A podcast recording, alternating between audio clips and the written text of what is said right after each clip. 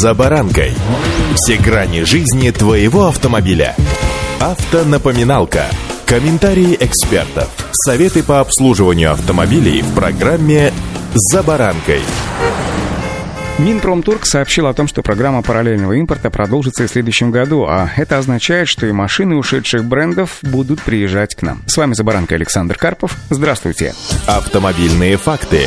Правда, ради стоит отметить, что за год действия механизма параллельного импорта в автомобильной сфере он пока не смог покрыть спрос россиян. Из-за усложнившихся логистических цепочек стоимость массового сегмента увеличилась приблизительно от 30 до 50%, пишет «Известия». Есть пробелы и в реализации премиальных автомобилей. Так, по данным автостата, за прошлый год параллельным импортом в нашу страну было ввезено около 60 тысяч автомобилей. Для сравнения, годом ранее таковых было 150 тысяч штук. По мнению экспертов, ситуацию могут изменить снижение таможенных пошлин и переориентация на альтернативных производителей. При этом средняя стоимость автомобилей, которые имеет смысл завозить параллельным импортом, составляет приблизительно от 3 до 5 миллионов рублей. На доставку каждого из них необходимо потратить порядка 400 тысяч рублей. Это не считая акцизов и НДС. Исторически уж так получилось, что наши ввозные пошлины оказались одними из самых дорогих в мире. В России пошлина составляет до половины стоимости автомобиля, отмечают эксперты. Самим дилерам невыгодно привозить массовый сегмент, так как модели дешевле полутора миллионов рублей из-за затрат на логистику делают конечную стоимость автомобиля попросту неконкурентной. А вот для покупателя такое повышение цены становится попросту критичным. Несмотря на то, что автомобили премиум-сегмента ввозить в Россию выгоднее, поскольку состоятельный покупатель все же готов к переплате ради люксового товара. С ним тоже все не очень хорошо. По данным Ассоциации европейского бизнеса, в 2019 году, а это последний год, когда на российский авторынок не оказывалось давление внешними факторами, такими как пандемия, дефицитом микрочипов или санкциями. Так вот, в России в общей сложности было продано почти 152 тысячи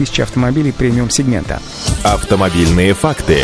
Еще одной из причин небольшой доли автомобилей, везенных по параллельному импорту, стал вопрос с гарантией. Именно поэтому теперь дилеры предлагают покупателям дополнительную опцию. При покупке заключается дополнительное соглашение, по которому гарантийный ремонт проводится по страховке, за которую покупателю все равно приходится доплачивать. Технически гарантия реализована в виде или страхования, или обязательств дилера. Срок ее действия обычно составляет один, но максимум два года. Стоимость примерно на 20% ниже, чем каска. Но согласно закону о защите прав потребителей, в случае неисправности, даже без дополнительных соглашений и страховок, покупатель должен обратиться за гарантийным ремонтом к производителю, импортеру или продавцу. При параллельном импорте все эти услуги должен оказать дилер. У параллельного импорта есть и положительные результаты. С помощью этого механизма в Россию стали попадать модели, которых прежде официально не продавалось в нашей стране или их появление было отложено из-за различных санкций. А вот чем заменить массовый сегмент – вопрос куда более сложный. Последние два года показали, что потребитель вынужден пересмотреть взгляды на цены. Да, ситуация, конечно, непростая, ну а когда нам, в принципе-то было просто? М? Удачи! За баранкой.